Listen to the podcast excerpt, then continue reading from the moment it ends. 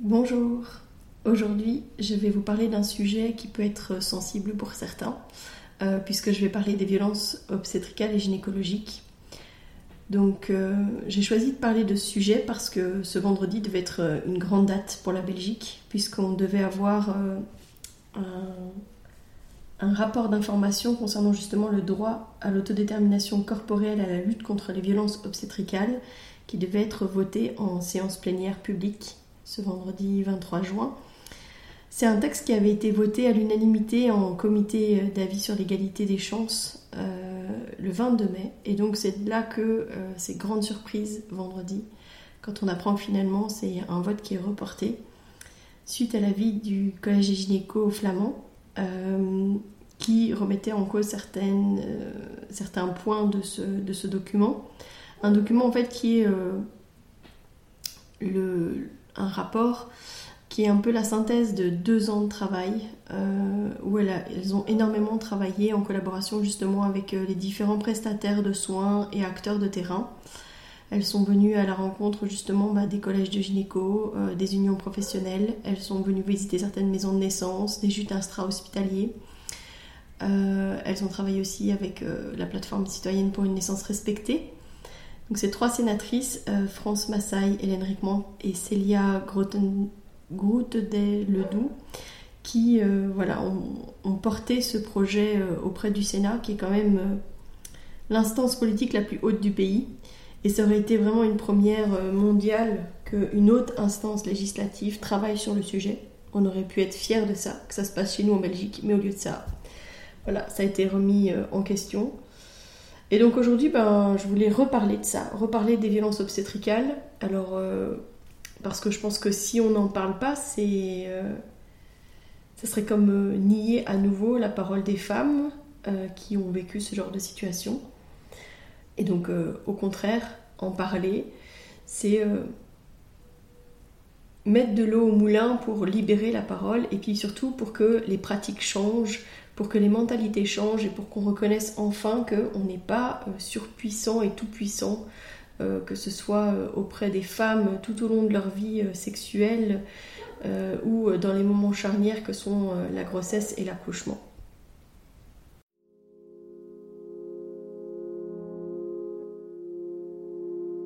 Bienvenue dans Bulle de Sage-Femme, le podcast qui déconstruit les croyances, démystifie les peurs sociétales, redonne toute sa place à la physiologie des femmes qui savent enfanter dans leur pleine puissance, mais aussi des bébés qui savent se mettre au monde.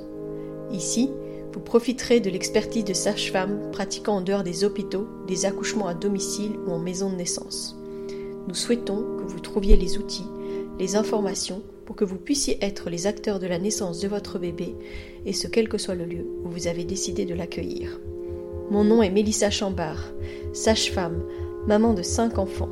À chaque épisode, je vous partagerai mes astuces, mes bons plans, mon expertise, des anecdotes, mais aussi des témoignages de parents, de sages-femmes et des rencontres inspirantes autour de la périnatalité, dans la bienveillance, la force, la puissance.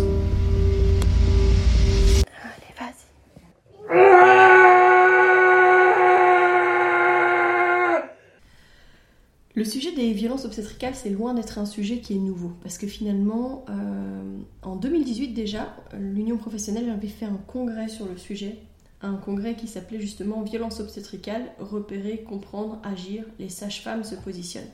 C'était un congrès où on avait eu beaucoup de participants, d'ailleurs il avait été complet, et où on avait eu des échanges qui avaient été très forts, parce que finalement, même dans l'auditoire, il y avait quand même encore des personnes qui se sentaient comme pointé du doigt si on disait que euh, dans les institutions euh, ou, les soignants de manière globale pouvaient avoir des comportements euh, considérés comme violents envers les patientes, envers les familles.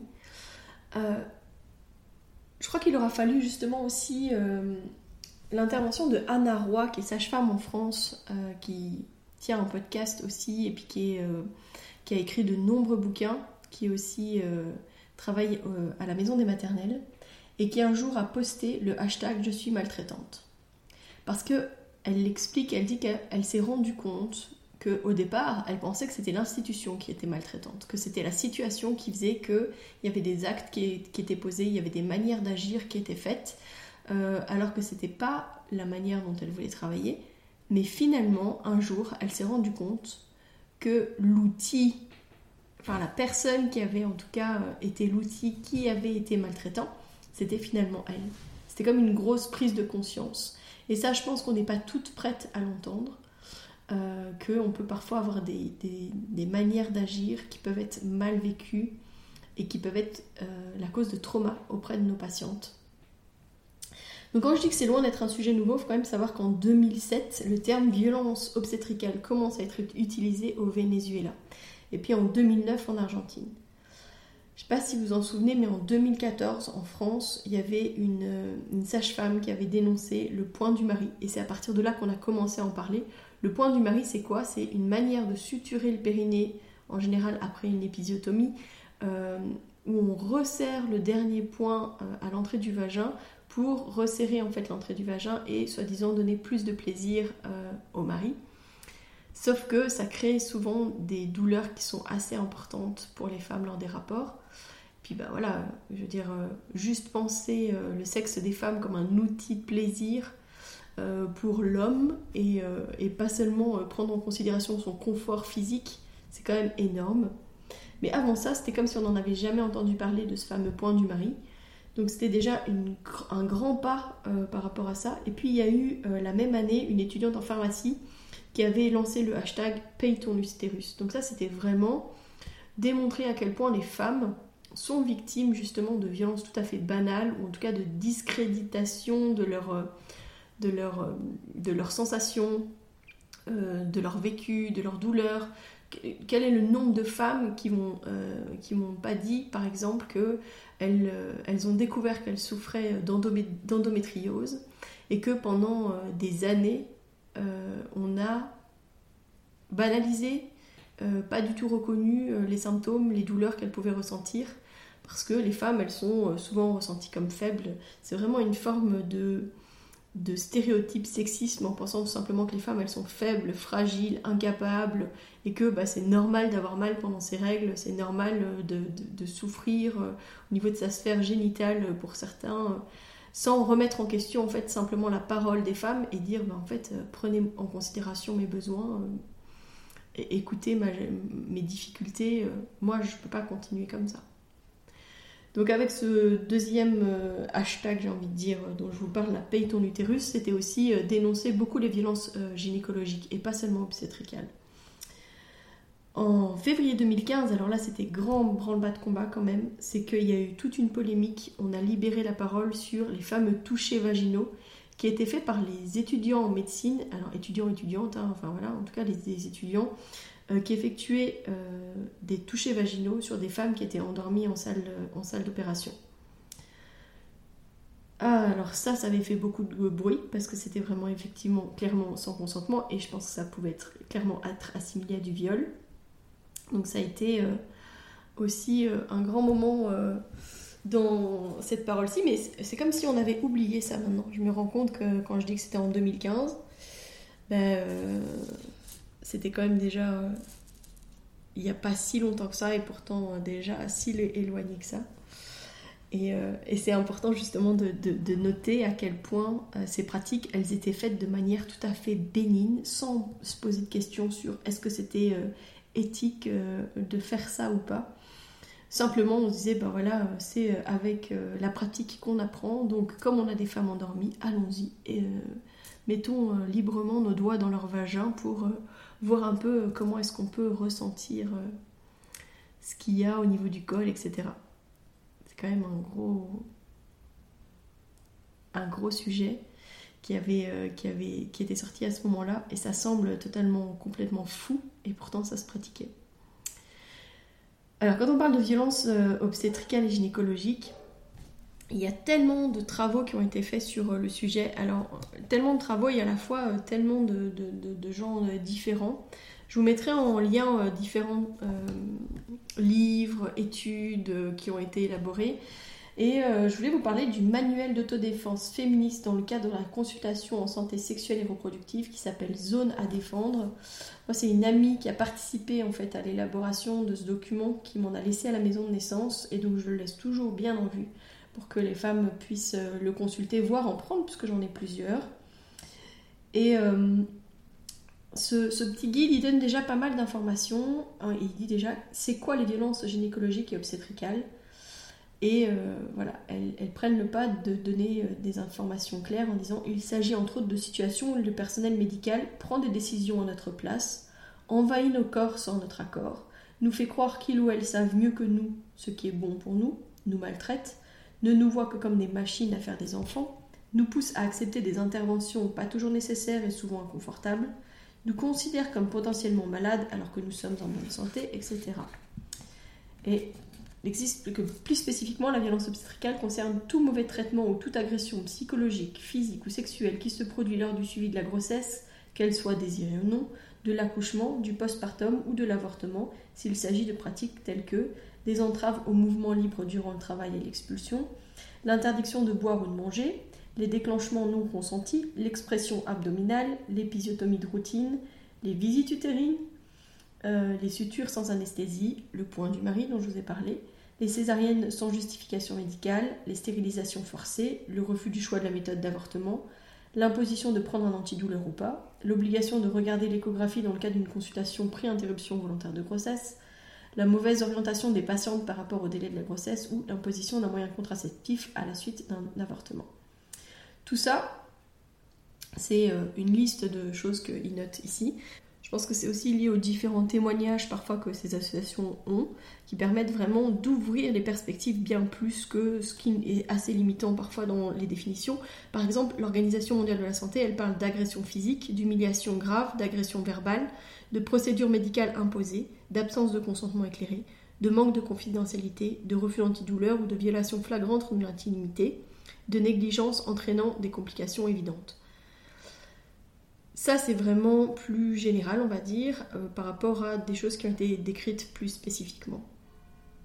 Dans son livre Accouchement, les femmes méritent mieux, Marie-Hélène Lahaye, elle fait une définition et elle dit que les violences obstétricales, c'est tout comportement, acte, omission ou abstention commise par le personnel de santé qui n'est pas justifié médicalement et ou qui est effectué sans consentement libre et éclairé de la femme enceinte ou de la parturiente ou lors du suivi gynécologique à cette, euh, à cette euh, définition, il y avait Martin Winkler qui avait ajouté euh, et qui interfère avec les mécanismes physiologiques de l'accouchement tels que spontanément la parturiente les vit et les met en œuvre. Toutes ces définitions, elles montrent quoi? Elles montrent que c'est le fait de nier les compétences des femmes à prendre des décisions pour elles-mêmes et pour leur enfant à venir, que c'est le fait de prendre le dessus par rapport à des mécanismes, des protocoles qui sont mis en place qui vont faire que on va imposer des situations, qu'on va prendre des décisions sans prendre le temps d'avoir le consentement éclairé de la personne euh, qui vont amener à avoir un vécu traumatisant et donc des violences obstétricales, gynécologiques. Quand on parle des différentes pratiques, hein, comme je vous disais, le point du mari, mais aussi l'épisiotomie, l'induction, l'expression abdominale, les césariennes euh, euh, non consenties, etc., euh, tout ce qui est violence psychologique, ou en tout cas cette forme de pouvoir que les soignants ont parfois tendance à prendre quand une situation, une famille euh, va avoir tendance à être un peu borderline par rapport à leur mode de mécanisme habituel, où finalement on remet peu en question euh, leur manière de fonctionner ou leur protocole. Fait que parfois ils ont cette sensation que c'est pas confortable pour eux. Je pense qu'il est important de, rappeler une chose, c'est que si on parle des violences obstétricales aujourd'hui, si j'en parle aujourd'hui avec vous sur le podcast, c'est pas pour euh, montrer du doigt tel ou tel praticien, tel euh, type de, praticien, etc.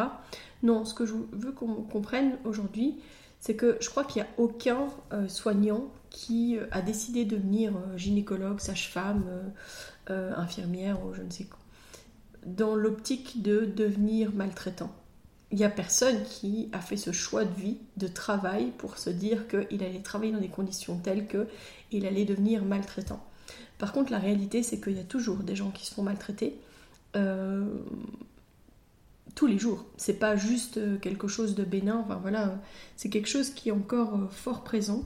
La difficulté, c'est qu'on n'a pas de statistiques vraiment, parce qu'on n'a pas de système euh, pour enregistrer ou relayer la parole des, des, parturiantes, des femmes, par rapport à leur vécu lors des accouchements ou des suivis de grossesse, ou en postpartum d'ailleurs aussi.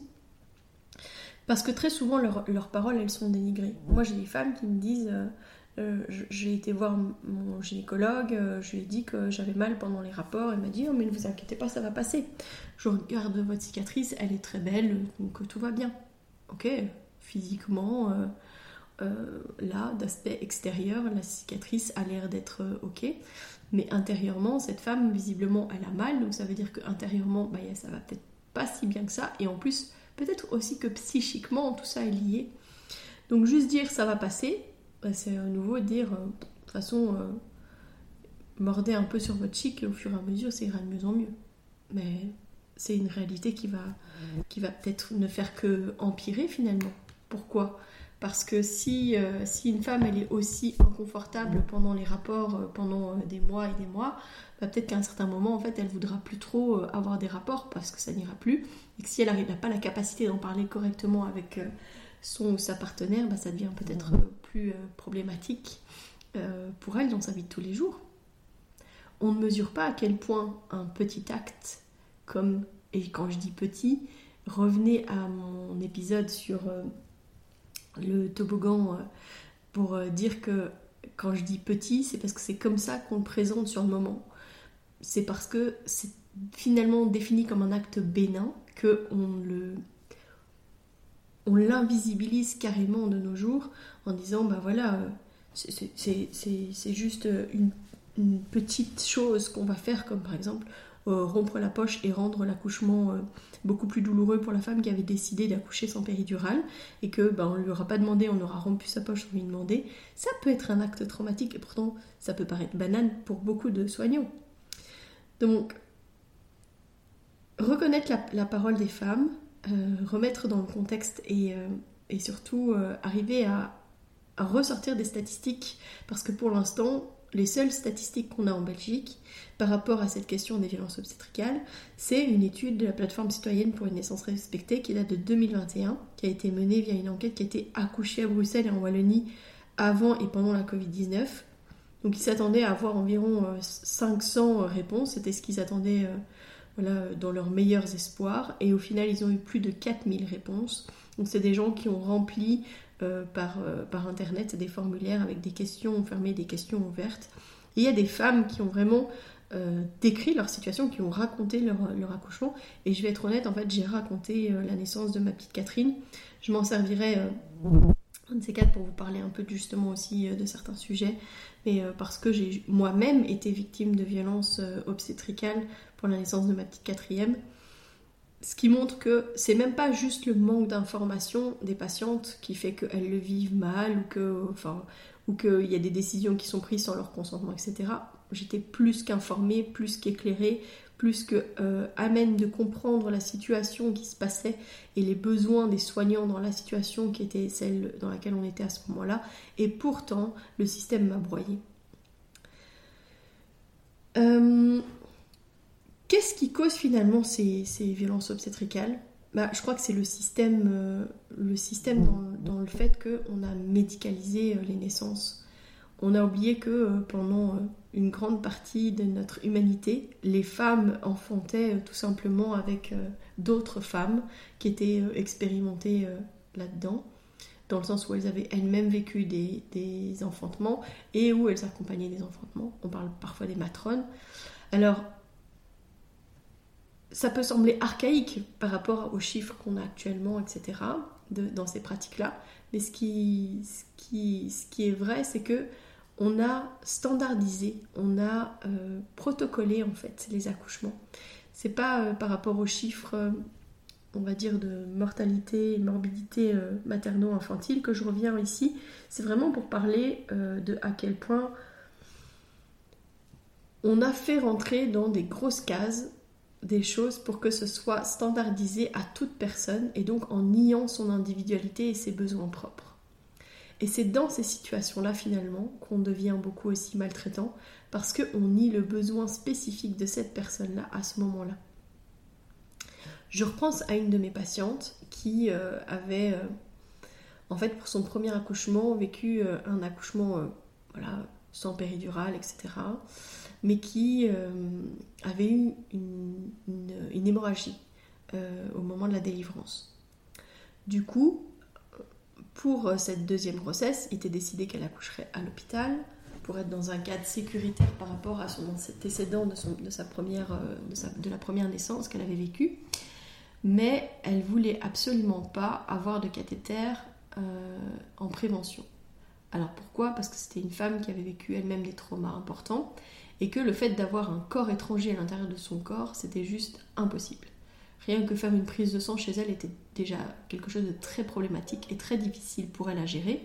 Et donc le fait d'avoir un cathéter mis dans sa main qui allait rester là au cas où, c'était euh, vraiment quelque chose d'insurmontable pour elle.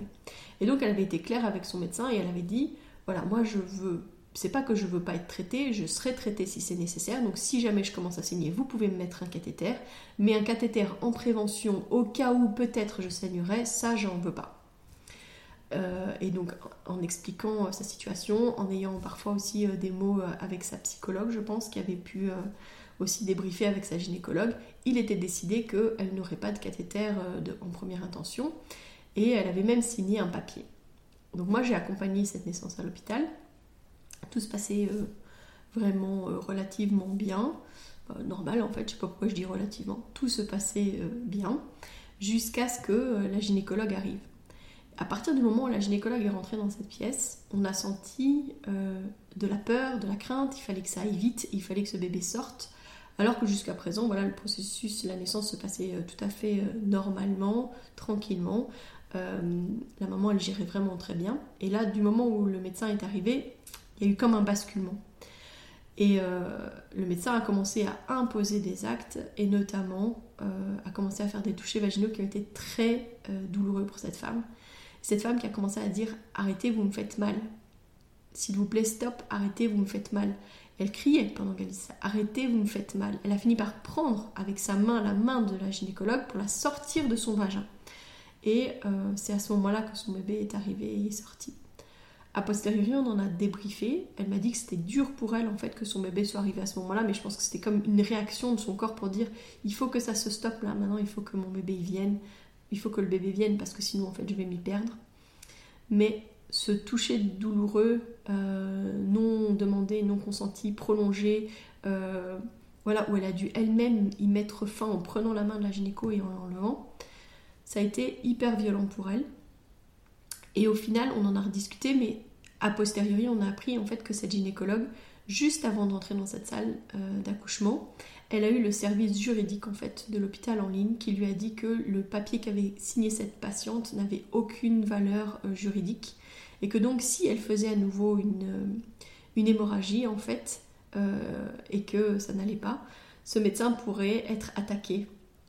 Du coup, qu'est-ce qui a mobilisé les actes qui ont été faits et qui ont été posés C'est tout simplement la peur. La peur au niveau médico-légal, au niveau responsabilité. Donc ce serait important aussi de reconnaître euh, justement cette notion de, de responsabilité parce qu'en donnant un choix éclairé et en donnant des formulaires clairs signés par les parents, je pense que ça serait important justement euh, de pouvoir acter que c'est leur choix à eux et qu'ils en prennent l'entière responsabilité. Pourquoi? Parce que la plupart des actes qui sont posés sont posés justement par cette peur du médico-légal. Euh, par exemple, une patiente qui va refuser des antibiotiques parce qu'elle est euh, strepto-B positive, elle est souvent très mal vue par, euh, par l'équipe soignante parce que bah, dans la pratique standardisée habituelle, il n'y a pas de remise en question du fait de faire ou non des antibiotiques dans ce genre de situation. Et donc si on a des patientes qui arrivent avec ce, choix euh, clair de ne pas avoir d'antibiotiques, ça vient heurter les pratiques. Et les soignants ont tendance à soit mettre la pression sur les parents pour dire mais quand même c'est juste des antibiotiques, vous savez c'est quand même mieux, il y aura moins de risques pour votre bébé. Donc ça c'est euh, le prisme du risque chez le, chez le bébé à venir. Ça veut dire qu'on met comme une épée de Damoclès au-dessus de la tête des parents en disant si vous faites ce choix, vous prenez quand même le risque qu'il arrive quelque chose à votre bébé. En faisant ça, on fabrique du consentement. Les, professionnels qui utilisent ces systèmes-là, qui essayent d'intimider, euh, d'infantiliser et surtout de rendre coupable à l'avance d'une complication potentielle les parents euh, qui s'en voudront toute leur vie s'il arrive quelque chose à leur bébé, c'est une forme de, violence de faire ça. J'ai déjà entendu des votre bébé risquerait de mourir. Bah, évidemment, euh, dans un moment aussi euh, vulnérable que le moment de la naissance d'un bébé, quand on vous dit il y a un risque pour votre bébé, il risque de mourir, en fait les femmes elles sont prêtes à être à, bafouer toutes leurs idées et tous leurs besoins à ce moment-là. Sauf que quand ils se révèlent a posteriori qu'en fait c'était une prise de pouvoir sur leur corps, euh, une prise de pouvoir euh, en, les, en les manipulant finalement pour qu'elles aillent dans le sens qu'avaient décidé les soignants, bah, là elles le vivent très mal. D'accord? Et donc dire aux parents, votre bébé pourrait mourir parce qu'on ne fait pas d'antibiotiques, c'est quand même euh, un level qui arrive assez souvent.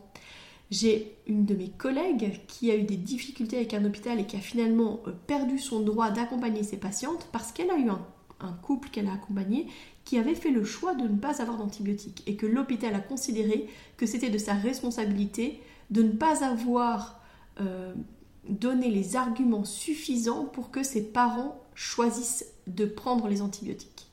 Ça va loin quand même. Ça veut dire que du coup, L'hôpital finit par être même maltraitant avec l'accompagnant qui décide juste d'accompagner ses parents dans le choix qui est le leur.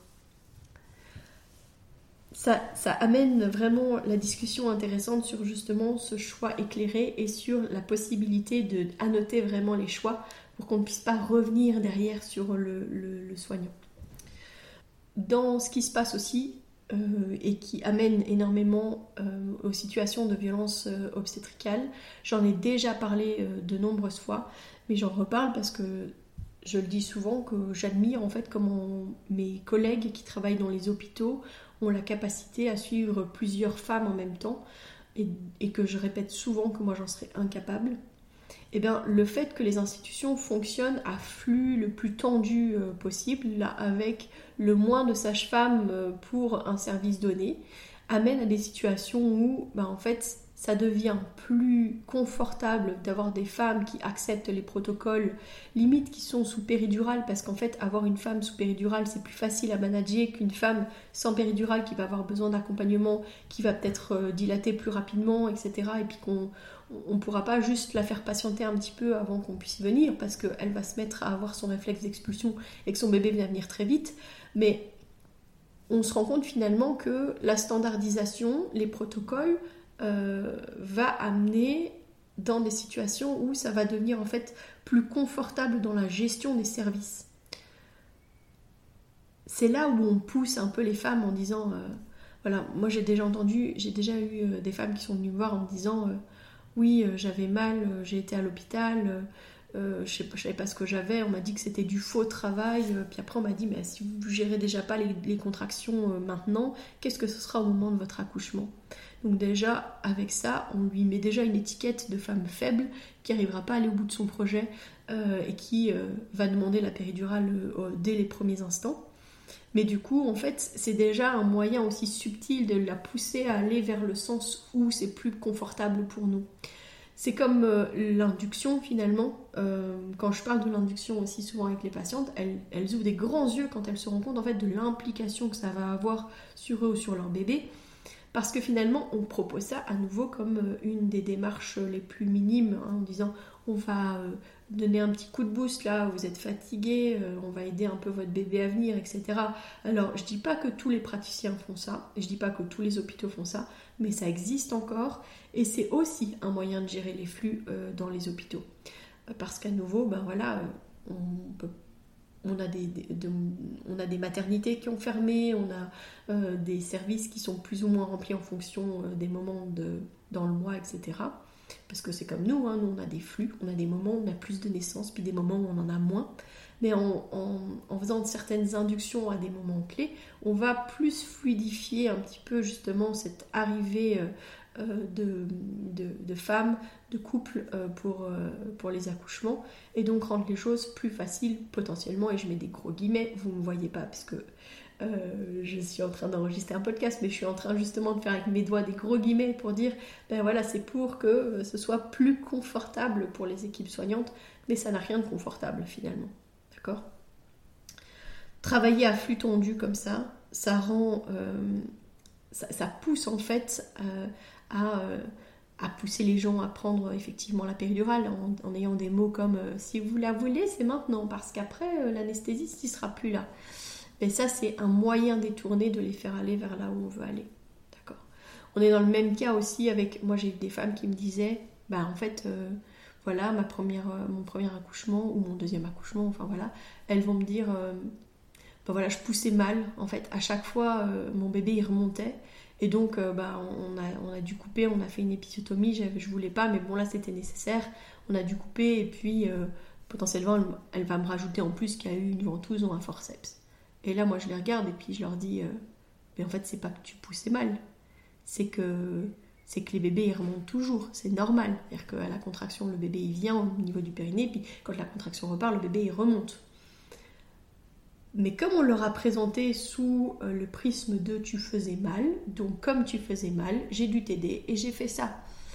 Euh, je regardais encore hier un reportage qui parlait d'une maternité en France à Besançon qui a décidé de ne plus faire d'épisiotomie du tout de manière systématique. Euh, et ils ont, sont à 0,8% d'épisiotomie. Dans certains endroits en Belgique, on est à 50% d'épisiotomie, quoi. Ça veut dire quoi? Ça veut dire qu'il y a une femme sur deux qui va avoir une épisiotomie pour son premier bébé. J'ai pas, oublié de le préciser. C'est pas comme ça dans tous les hôpitaux, c'est pas comme ça dans toutes les régions, mais c'est une réalité qu'on continue à couper dans le périnée des femmes pour que ça aille plus vite à un moment ou à un autre. On a oublié finalement comment se passait la mise au monde, euh, comment est-ce que le bébé vient euh, mouler au niveau euh, du vagin de sa mère pour la descente, puis ensuite va venir tout doucement au niveau du périnée, et va venir et puis repartir, venir un peu plus loin puis repartir, etc. Tout doucement, et à quel point c'est normal. Effectivement, en coupant, on va plus vite, mais on mutile les femmes. Alors dans le texte qui a été rendu par euh, les gynécologues, euh, justement, on reparle de l'épisiotomie et ils sont outrés qu'on parle euh, de mutilation génitale. Mais le fait de couper dans le sexe d'une femme est rien d'autre qu'une mutilation génitale finalement. Surtout qu'on fait ça, soi-disant, pour prévenir d'un traumatisme du périnée pouvant aller jusqu'au sphincter. Donc vraiment des déchirures de, de degré important qui restent quand même assez rares, on va se le rappeler quand même, et que ça ne justifie pas du coup d'aller couper dans les périnées des femmes juste en prévention d'un risque de déchirure potentielle. C'est comme si je vous disais que j'adore ma robe, que je l'aime tellement, que j'ai peur qu'elle se déchire, alors je préférais couper dedans. Après, il ne faut pas oublier non plus que euh, les tissus ne vont pas se remettre de la même manière en étant euh, coupés. Quand on coupe, on coupe à travers tout. C'est-à-dire que si on déchire, potentiellement on va avoir une déchirure qui va être plutôt euh, superficielle, Hein, et puis ça va être plan par plan que ça va venir au fur et à mesure peut-être se déchirer un petit peu plus. Alors que quand on coupe, on coupe tous les plans. Alors c'est plus facile à suturer, mais c'est aussi fort douloureux. Voilà. Donc, juste pour revenir sur, euh, euh, tout ce débat, le fait que ce texte n'ait pas été finalement voté, c'est à nouveau nier la parole des femmes. C'est à nouveau nier le besoin qu'ont les femmes qu'on reconnaisse leur vécu, qu'on reconnaisse leurs histoires, euh, parce que c'est pas énigmatique, c'est pas quelque chose qui, représente un, nombre tellement minime. Non, parce qu'avec cette étude de, la plateforme citoyenne pour une naissance respectée, on arrive quand même à dire qu'en moyenne, il y a 41% des femmes qui ont témoigné, qui ont indiqué qu'elles avaient été victimes de violences obstétricales. Moi, j'ai une patiente, on a une patiente qui a accouché il n'y a pas très longtemps avec nous, qui m'a dit sur le moment, j'ai jamais, j'ai pas trop remis en question ce qui s'était passé, et pourtant, je ne sais pas pourquoi, j'ai rempli cette, demande de témoignage, et c'est en remplissant ça que je me suis rendu compte en fait que ce qui avait été fait n'était pas correct. C'est fou. C'est fou que finalement, ce soit tellement invisibilisé. On a tellement l'habitude en fait que les femmes soient broyées au moment des naissances qu'on en oublie à quel point c'est pas normal. Pourquoi est-ce que on dit la femme et l'enfant se portent bien C'est tout ce qu'il faut? Moi j'ai entendu ça avec la naissance justement de ma petite Catherine où on disait bah, c'était nécessaire, euh, le plus important c'est qu'elle aille bien. Mais moi j'allais pas bien du tout en fait. Moi j'étais en choc post-traumatique pendant des mois et, ces, violences obstétricales, elles viennent parfois euh, réveiller des traumas que les femmes ont pu vivre dans leur vie, des casseroles qu'elles se traînaient, peut-être des choses qui pour elles étaient réglées et puis là qui ont été réveillées par euh, cette violence qui a été portée ou qui a été dite pendant leur travail.